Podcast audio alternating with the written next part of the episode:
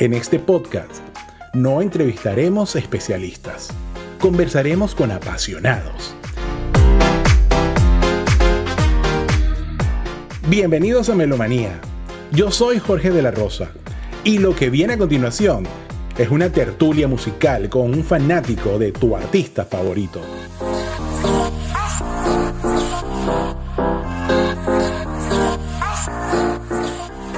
¿Qué tal amigos? Bienvenidos nuevamente a su podcast Melomanía, el otro punto de vista de la música.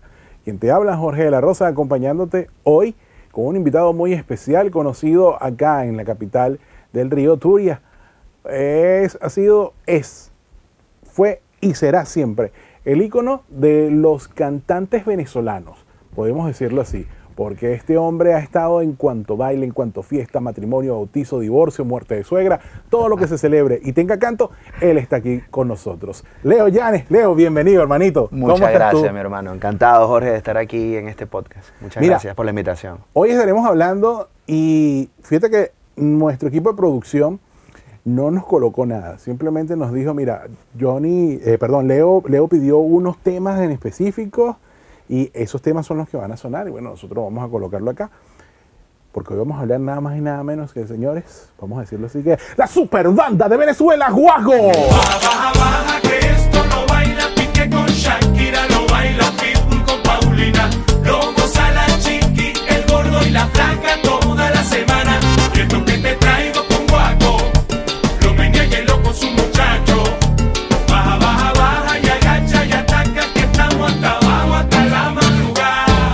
Palabras mayores, Sí, palabras mayores. Soy fanático de Guaco, lo reconozco al mil por ciento.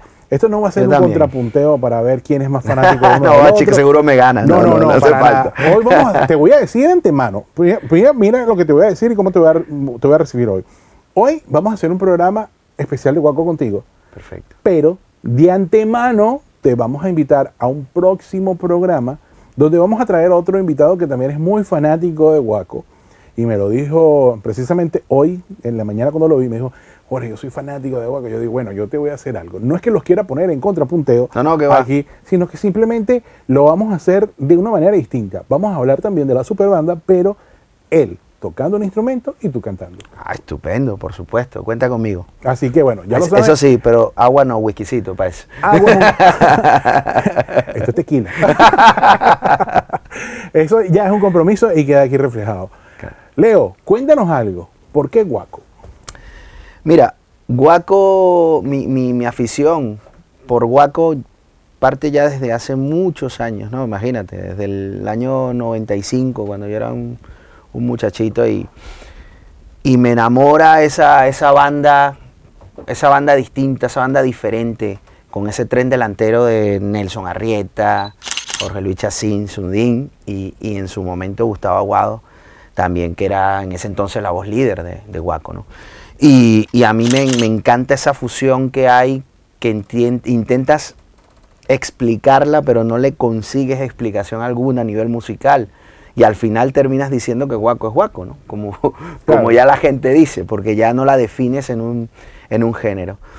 Y desde allí me, me, me, me- me llama muchísimo la atención, incluso admiración. Y a partir de ahí, bueno, lo sigo desde, desde, desde que van cambiando formatos, conceptos de cantantes, de músicos. Y bueno, 100% admirado. Podríamos decir que entonces tú eres fanático de Guaco desde Betania. Que Sí. es ese, ese tren delantero, el primer tren delantero que, que hubo la transformación 95, 96 en adelante. Para mí, bueno, con todo respeto a todos los cantantes que han estado con Guapo, por supuesto mi respeto y mi admiración a todos los cantantes y que no se, lo malinterpreten, pero para mí ese tren delantero, cuando luego se incorpora Luis Fernando Borjas, que todavía se mantiene su Nimet, ahí yo creo, para mí ese ha sido el tren delantero más espectacular que he visto yo de Guaco. Claro, cuando, cuando Nelson, eh, perdón, Luis Fernando era más joven, estaba entrando. estaba entrando, estaba saliendo de, entrando. de Gran Coquibacoa. Correcto. entra, entra a la superbanda y entra con un exitazo de la pluma de Jorge Luis Chacín titulado No la juzgue, Correcto. del disco Archipiélago. Eso es un tema espectacular. Un tema, bueno, que yo también, bueno, imagínate, ya, ya viendo, nosotros teníamos, yo tuve la suerte de participar con 15, 16 años en una agrupación que los imitábamos o queríamos imitarlos, pero obviamente no le llegábamos. La agrupación se llama Tentación. Tentación Gaitera. Que, era, en Maracay. Sí, pero tú estuviste anteriormente o, antes de Tentación estuviste en otra. Estuve en los Monumentales de la Monumentales de la Gaita. Tuve la gran suerte de estar. Fuiste a Tentación Gaitera. Y en Tentación Gaitera hacíamos todo puros temas de, de, de guaco. Y bueno, los intentábamos imitar y bueno, yo tuve el gusto y el placer de, de en ese entonces cantar los temas de, de Nelson y de Luis Fernando, como uno de ellos, lo que, el que acabas de comentar, que para mí es un tema maravilloso. Y aparte me lleva ese recuerdo porque yo era un muchachito de 15, 16 años que empezaba a cantar y encima me habían dado la, la oportunidad de cantar temas de, de, uno de mis ídolos musicales, ¿no? Y, ¿Cómo, ¿Cómo, era la receptividad en ese momento con la fanaticada, que ya eran fanáticos de Guaco, escuchándolos por parte de ustedes, haciendo ese cover? La gente le encantaba, la verdad que había mucho, mucha, mucha receptividad positiva, aunque, porque nosotros, bueno, la banda, por supuesto, éramos músicos semiprofesionales y lo intentábamos hacer de la mejor forma posible, por supuesto, ni mucho menos llegábamos al nivel de ellos, por supuesto, pero sí, sí sonábamos, digamos, sabrositos, sonábamos bien. Y tocábamos en los mejores, digamos, locales de Maracay. Yo soy de Maracay y como tú lo sabrás, y, tocábamos, pues tú sabes, en Rancho Los Jardines, en, Villa Madrid, en Villa Madrid. Eh, sí, exactamente. Exacto. Entonces, bueno, teníamos bastante receptividad en ese entonces y obviamente también nosotros yo, yo era un muchachito y ya entrábamos en discotecas, en locales, ya para mí eso era, y encima me pagaban, chicos, es una maravilla. Para mí eso era una maravilla. Y entonces, claro, yo disfruté mucho esa etapa, disfruté muchísimo y la recepción por parte de la gente también fue muy buena. En ese momento, eh, ya digamos que, que la banda estaba constituida con un formato único.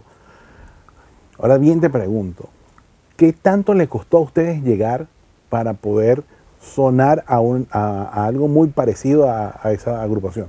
Fue dificilísimo, porque bueno, lo primero que tiene Guaco para diferenciarla de otros grupos de salsa o de Latin jazz es que ellos fusionan los instrumentos típicos de la salsa con instrumentos de la gaita, que es la tambora y la charrasca. Entonces, sin esos dos instrumentos no podríamos entender lo que es guaco, ¿no? o no podríamos llamarle guaco a guaco. Si no fuera un grupo de latin jazz o un grupo de, salsa mm, básico o más mm, tradicional, por decirlo de esa manera. Entonces, claro, nosotros unimos esos cinco percusionistas en ese mismo grupo. Batería, timbal, congas, bongo, charrasca y, tambora. Bueno, imagínate, seis, no cinco, seis. Entonces, claro, fue eso primero para engranarlo Mm, es bastante complicado. Si, no, si no eres un músico de esa categoría, ¿no? Y lo intentábamos, lo intentábamos de la mejor forma que se pudo y, bueno, con nuestros errores, con nuestros defectos, lo, intentamos hacer de la mejor manera posible y creo que hubo aceptación porque aún así teníamos bastantes contraticos, ¿vale? Bastantes tigritos, como decimos como, nosotros. Como dicen todos los músicos, bastante tigres. Mira, tú sabes que a, mí me llamó mucho la atención porque yo tengo un, un amigo que es ingeniero de sonido, él está ahorita en, Uruguay, que es mi gran amigo el Gordo Pedre, para ti te mando un gran saludo, y él me dijo que la secuencia de mezclas que tiene la superbanda es algo único, y él me dice, mira Jorge, ellos trabajan con seis mezclas, en su momento cuando hablé con él, te estoy diciendo hace ocho años atrás, me dijo, la consola que manejan es impecable, el sistema de musicalización es único, y aparte el nivel de mezclas que puedan tener, son impresionantes, que no lo ha tenido ninguna otra banda aquí. Y por eso es que suenan como suenan, porque no es nada fácil. Sí, no, o sea, por eso te digo que es, que es imposible catalogarlos y aparte de eso tienen al genio, al señor director musical que es un genio. Juan Carlos. Este señor está fuera de mundo, fuera, fuera, está en otro planeta. He tenido yo también el gusto de, de poder verlo trabajar un poco, un poquito, porque tenemos, tengo un músico amigo en común con, Luis Fernando Borjas. No soy amigo de Luis Fernando. Este amigo sí es que es amigo de Luis Fernando. Quiero dejarlo claro porque después hay confusiones. No conozco a Luis Fernando, cuidado. Y, y bueno, eh, pu- pude verlos un poco trabajar y este señor pues tiene, bueno, millones y millones de notas y de música en la cabeza y es lo que, lo que le da ese sello mm, diferente a Waco. Sin ese señor no podríamos tampoco entender lo que es la música de Waco. Así mismo es. Te comento una cosa. Aquí hablando como con los locos, ¿cuál es tu época del año más favorita? Mi época del año favorita es que va a, sonar, va a sonar atópico, pero diciembre. Diciembre. A mí me encanta diciembre. A mí la, ya no solo por la música, por la gaita, sino por, por todo lo que, lo que conlleva diciembre. La familia, las tradiciones, el reunirte con amigos. eh, todo lo que, bueno, los que estamos fuera y que tú, entiendes, tú, tú me entiendes, extrañamos de nuestra Venezuela, ¿no? Todas esas tradiciones decembrinas que aquí intentamos llevar un poco, pero que no nos llega. Y- Yo te voy a decir algo. Para mí, la mejor es la primavera. primavera. Primavera, porque en primavera eh, tiene un clima sabroso y se puede hacer algo muy bonito, que es tener un amor de primavera. Ay, qué bonito. Qué tierno, ¿verdad? Sí, Sonó romántico. sí, sí, te quedó Pediste ese tema. Sí. ¿Por qué? Amor de primavera. Regálame tu amor de primavera. Es que ese tema, fíjate, yo lo recuerdo, tú sabes, cuando, cuando uno está así muchachito, que uno empieza a cantar y, eh, bueno, tú sabes, estás tú de picaflor, picaflor con, la, con las hormonas, como decimos, alborotadas. Y claro, es un tema muy romántico y que Nelson lo interpretó de maravilla. Y, y bueno, yo, tú sabes, me apoyaba un poco en eso para, para intentar Conquistar a alguien. Exacto, a cortejar a las chicas, ¿no? Y les cantaba al oído ahí, regálame tu amor en primavera. Uy, ya las muchachas, tú sabes, ya me veían hasta con ojos azules. Imagínense ustedes. Señores, nosotros nos vamos con este tema, Regálame tu amor en primavera, que fue grabado dos veces, porque no se dieron por vencidos. De la superbanda de Venezuela, Guaco. Disfrútalo. Regálame tu amor en primavera, o la sombra de tus ojos o tu tierno corazón. Regálame un poquito de tu vida, que me alienta y me consuela cuando estoy lejos de ti. Regálame tu voz o tu confianza, o el consuelo de mirar en tu aliento de Regálame tu cara enamorada o regálame un instante para verte respirar. Recuerda que he vivido enamorado desde que nos conocimos y no he vuelto a suspirar. No ves que necesito tu presencia, necesito tu cariño, necesito tu mirar. Comprende a tu lado soy dichoso,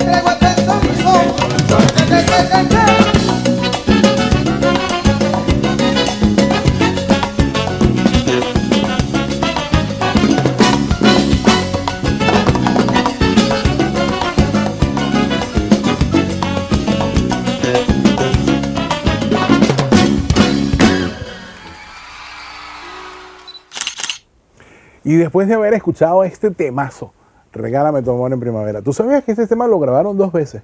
Oye, no, te- no lo sabía. fíjate. Bueno, entérate. Eh, te, vamos, te vamos a culturizar. Uno Gracias, lo primero, gracias, gracias. lo primero lo grabaron, creo que fue en el disco Betania, pero no fue un éxito. No, no, no tuvo el arrastre como, como quería. Y Gustavo, de una manera muy terca, dijo: Bueno, lo voy a volver a meter y lo metieron en el, en el disco Triceraptor. Exacto. Ahí fue donde prácticamente fue un, una catapulta y que quedó como que muy bien hecho, quedó como una forma muy, muy, muy bonita. De hecho, Gustavo dice que ese era el tema que él le hubiera encantado grabar Mira, en toda su vida. Y bueno, se lo dieron a Nelson para ese momento. yo creo que fue una decisión muy acertada de Gustavo porque Nelson en esa interpretación yo creo que, que es que no hay un fallo. Además de los pregones, a mí que me encanta el soneo, me encantan los soneros y, y bueno, Nelson es un sonero nato, me encantan. Esos pregones son, yo creo que con el matiz y la delicadeza necesarias para esa canción. Mira, cuéntame una cosa. Hablando de pregones y soneros a la hora de estamos grabando este podcast, señores, este caballero me acaba de dar una, una notición y es que en la agrupación que él está participando como cantante y voz líder, fue nominada al Grammy. ¿Qué se siente eso? Mira, tú no sabes, Jorge, bueno, primero que nada, gracias por, por, por nombrarlo. Tú no sabes la felicidad, la verdad que pues nos acabamos de enterar, las nominaciones, bueno. Por eso es que te está sonando tanto el móvil. Sí, será.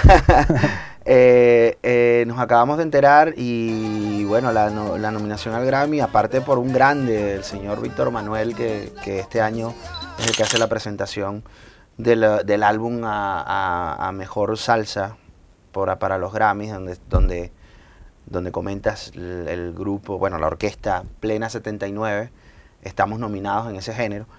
Y es una felicidad enorme, estamos todos muy contentos porque, porque es un logro, la verdad, de trabajo, de esfuerzo, bueno, que te voy a contar. Sabes que todo esto lleva un trabajo detrás, una dedicación, un tiempo y, y bueno, cuando recoges los frutos te sientes muy feliz y muy contento y bueno, y con muchas ganas de, de ver si suena la flauta y, y aún así podemos ver la estatuilla por lo menos. ¿Pero esta es una prenominación o ya es la nominación No, ya, segundo ya- paso final? ya estamos nominados, estamos nominados, estamos finalmente nominados como mejor álbum de salsa. ¿Con quiénes compiten? Bueno, y tenemos, imagínate, estamos con Daniela Darcourt, con, con el grupo Nietzsche, que tiene un disco espectacular con una orquesta sinfónica, con el, más, bueno, con el Caballero de la Salsa, don Gilberto Santa Rosa, o sea, que la nominación es tremenda. Pero bueno, nosotros encantadísimos de estar obviamente con, con esos grandes y nada más estar ahí es, un, es una felicidad inmensa. ¿Quién crees tú que será el ganador? Yo es que tengo también una predilección por el Caballero de la Salsa, por don Gilberto Santa Rosa, que es mi otro ídolo. Entonces, para mí no hay tu tía. Para mí tiene que ser ese señor. Pero bueno, ojalá, ojalá, y a lo mejor se equivocan y nos votan a nosotros. A lo mejor se, se- se traspasó el papel y bueno, colocaron ahí la plena 79. Ojalá. Muchas felicitaciones por eso, de Muchas verdad gracias, que hermano, muchas gracias. eso, eso nos, nos da mucha alegría que parte de, de- de un team de compatriota esté eh, eh, en esto nominado, aunque de verdad siempre hay muchas sorpresas porque hay muchos venezolanos que tú dices ganador de Grammy, Sí. nominado, y tú dices, wow, pero qué bien. Sí, porque no solamente está el artista como tal, detrás de ese artista, como te comenté, hay, hay muchísima gente. Y ahí es donde vemos realmente eh, productores, escritores, compositores, músicos. Y créeme que estamos, vamos, colmados de venezolanos en todos esos, en todos esos renglones. Entonces, claro, ese artista se tiene que apoyar de toda esa maquinaria que tiene detrás y hay muchísimos venezolanos participando en ello. ¿Cuánto crees tú que puede ser la maquinaria que tiene detrás la superbanda? No, la verdad que ahí no me lo puedo imaginar. Yo sé que obviamente está, está el hermano de Gustavo, que es el, el manager, el manager, el manager, supongo que tendrán productores, bueno, eh, publicistas, etcétera, etcétera, ¿no? Y tiene que tener, obviamente, una orquesta como tal debería de tener una maquinaria detrás tremenda, ¿no? Para poder darle vida a eso, a ese proyecto. Un proyecto muy bonito. Mira, yo los conocí a ellos con, eh, lo, lo conversaba esta mañana con, con un amigo, y le dije que yo los conocí a ellos con el tema Guaco es Guaco, de 1986 cuando estaba Amílcar Boscán. Amílcar. que yo, dicho por el mismo Gustavo hace aproximadamente seis años atrás, que, que posiblemente puede ser uno de los que mejor lo hizo. Porque. Amílcar se fue, pero para hacer lo que él quería hacer, salsa. Mm. Y de hecho, Amílcar ah, en Venezuela no es muy conocido realmente, porque se conoce su trayectoria con la superbanda, pero en Colombia es adorado. De hecho, las oportunidades que ha venido para acá ha sido porque lo han traído productores colombianos y suena, pero de una manera apoteósica. De hecho, le llaman el abogado, ¿no? El abogado de la salsa. El abogado de la salsa porque- Licenciado en Derecho. Bueno, licenciado en Derecho. Sí, señor. Bueno, Amílcar Boscán, mira, se me había escapado también. Amílcar Boscán, con, que pegó tantos temas, ¿no? Como el cepillado, el pastelero, todos esos temas son grabados por Amílcar. Y tiene una excelente voz también. Pero bueno, sí, sí que, que se notaba que, que, aunque desde mi ignorancia, ojo, no se querían deshacer de él, creo que la evolución o el cambio de- del tren delantero, aparte de refrescarlos mm, con juventud, porque lamentablemente este mundo es así, pues también creo que le dieron un giro bastante, bastante bonito a nivel de colores y matices de vocales. Yo creo que, bueno, la, elección por, por, por parte de, la superbanda fue, fue excelente. Y, y supieron mm, suplir esa baja importantísima con también cantantes de nivel. Sí, un cantante de nivel que dicen las malas lenguas que es lo menos rentable para un estudio de grabación es Luis Fernando, Sí. porque en una sola toma graba todo. Imagínate. No, bueno, ese señor tiene, tiene una capacidad vocal y una afinación increíble, ¿no? Así que me lo puedo creer perfectamente. Igual a mí, yo por ejemplo admiro muchísimo también al señor Jorge Luis Chacín. Mira, yo tengo una anécdota que te voy a contar que a lo mejor tú no la sabes. Este mismo amigo que yo te digo que conoce a Luis Fernando, pues conoce al tren delantero de, la- de- de la- bueno, en ese entonces de Guaco. Y él un día estábamos en Caracas, estábamos en un proyecto en Caracas con una orquesta, en Maracucho, al fin. Y dice, Vergación, vení para que veáis el tono que tiene Jorge Luis Chacín en su contestador, weón. Te vais a cagar, me dice. yo, y me pone el tipo, llama y, sale el contestador. Pues el contestador del tipo era él en el piano, haciendo armónicos. El tipo con aquella voz dice, hola, este es el teléfono de Jorge Luis Chacín, haciendo armónicos. Dice, a ver, esto está fuera de él. Pues, y a mí ese tipo también, aparte de que es un también un extra musicazo que toca infinidad de instrumentos, también tiene una afinación increíble, ¿no? Y una cabeza para escribir espectacular. Para mí también, todos los cantantes que mis respetos, mis respetos. ¿A quién jugarías tú? Juzgaría. Juzgaría en plan, En cualquier plan. juzgaría, ay chico, tantas cosas. So- pero bueno, no vamos a entrar en política, ¿para qué? Bueno, como él no juzga a nadie, usted tampoco no la juzgue. Nos vamos con este tema del disco Archipiélago de la Superbanda Venezuela, Guaco. Ya venimos. Esto puede pasar en cualquier familia. Pero igual lo que viene es un regalo de Dios.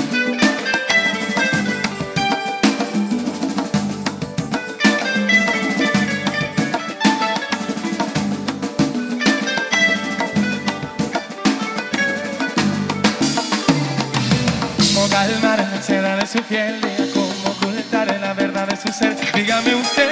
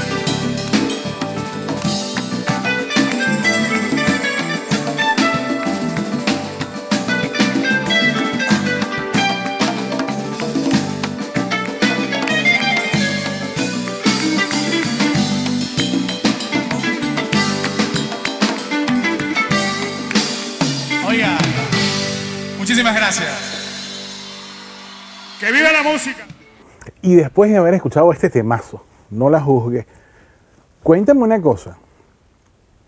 Hoy compartiendo con Leo Llanes, ¿qué le quitarías a la superbanda?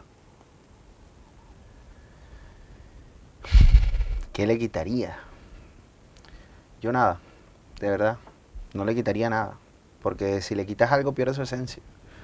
Y algo que es tan bueno, no. No sabes ese dicho que dice: si algo funciona y es tan bueno, no lo toques, pues tal cual. Yo no lo tocaría. ¿Qué le agregarías como músico? Criterio personal. Como músico es que yo soy un aficionado al saxo barítono. Me encanta el sonido del saxo barítono. Le da un cuerpo y un, y un, y un matiz tremendo a la música.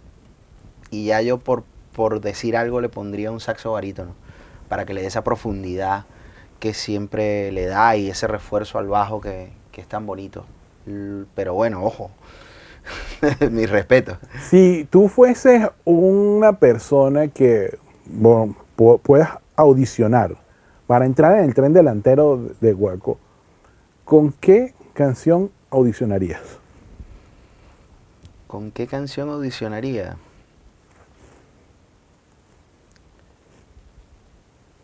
Creo que si tuviera la oportunidad, eh, lo haría con.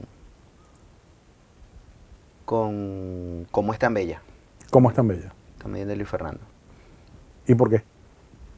Porque creo que para, para mi tono de voz eh, es la canción que más, más, más se acopla, que, que me queda mejor y que la puedo defender bien. Y bueno, para una audición tienes que ir con todo, para, para que te escuchen en lo mejor que puedes dar, ¿no? Porque tienes esa oportunidad. Y imagínate, una audición de Guaco, imagínate cuántos cantantes pasan. Bueno, tú sabes que, que realmente ellos no tienen audiciones como tal. Mm. Eh, Gustavo ha dicho que en varias oportunidades que él es un, un scout. Mm. Realmente él es un scout y él lo que se pasa es viendo, escuchando, estudiando y, y viendo esa siempre generación de relevo, porque lo que dice es que muchas personas piensan que el front, o sea, o la parte delantera, es lo que más importa, pero realmente lo que importa es todo lo que tienen atrás, el cargamento de buenos músicos, buenos arreglos y muy buenas letras que, que- que los ha caracterizado. Entonces, tienes esa ventaja de no tener una audición. Pero si la, tuvieras la oportunidad de tenerlo aquí de frente, ¿cómo cantarías cómo es tan bella? Uy, vamos a ver, vamos a ver qué sale. A tu versión, a tu versión. Vamos a ver qué sale. Voy a ver si al viento logro despojar. Si le agarro una mentira y nada más. Voy a ver si existe alguien, alguien que cuando yo falle, pues te pueda cortejar. Y es que me quemo por dentro de pensar que otro quiera tu sonrisa enamorar. Es que hay lobos a la vista que se la dan de bromista, que me quieren desafiar. Y empezaría a rogarle a Gustavo. Bueno, es que no podíamos dejar tener un cantante aquí y que no cantara. Es como tener a la abuelita y tenerla muerta. Entonces, no, no, no, no podemos. Mira, tienes un tema que, que bueno, hablaste de la pluma de Jorge Luis Chacín y solicitaste un tema también de él, que fue también interpretado por Arjona, Sí. si usted la viera. Fíjate que es un tema que ¿Por qué ese tema? es un, es un tema, bueno, fíjate que al principio pienso que es letra de él, ¿no? Yo pienso que es letra de él porque el tipo tiene, resulta que no, que es un, Un es poema. un poema. Y luego él le pone la música. Y, y es un tema que, que, que, mira, fíjate, que el mismo Arjona lo reflejó. Cuando Arjona graba ese tema, no sé si tú lo sabes, lo refleja en su disco. Le da las gracias a Guaco y a Jorge Luis digo, y- exacto, a Jorge Luis, porque dice que él graba ese tema porque no hay, no puede, no consigue un tema mejor que ese para poder grabar. Entonces imagínate, un artista como Ricardo Arjona también se, se, se, vamos, se, se, se deshace en elogios para, para ese tema, aparte de que es un tema musicalmente, la letra, cómo la adapta, eh, el matiz que tiene, el- la, la musicalidad que tiene con una parte de guaguancó, pero sin dejar, sin dejar esa parte de balada aparte, o sea, es, es increíble, impresionante. Es impresionante. Bueno, nosotros vamos a disfrutar de este tema. No sin antes, señores, recordarles a todos ustedes que, por favor, nos den like, guarden esto y compartan. Porque si usted lo guarda, va a quedar reflejado esto que voy a decir, que próximamente vamos a tener un programa especial con Leo y con Mauro. Así que no se lo pueden perder, un especial de Guaco cantando y el otro tocando unos instrumentos musicales. Esto va a ser buenísimo. Así que yo les digo que no se lo pierdan. Recuerda que esto es Melomanía, el programa hecho para los melómanos como tú.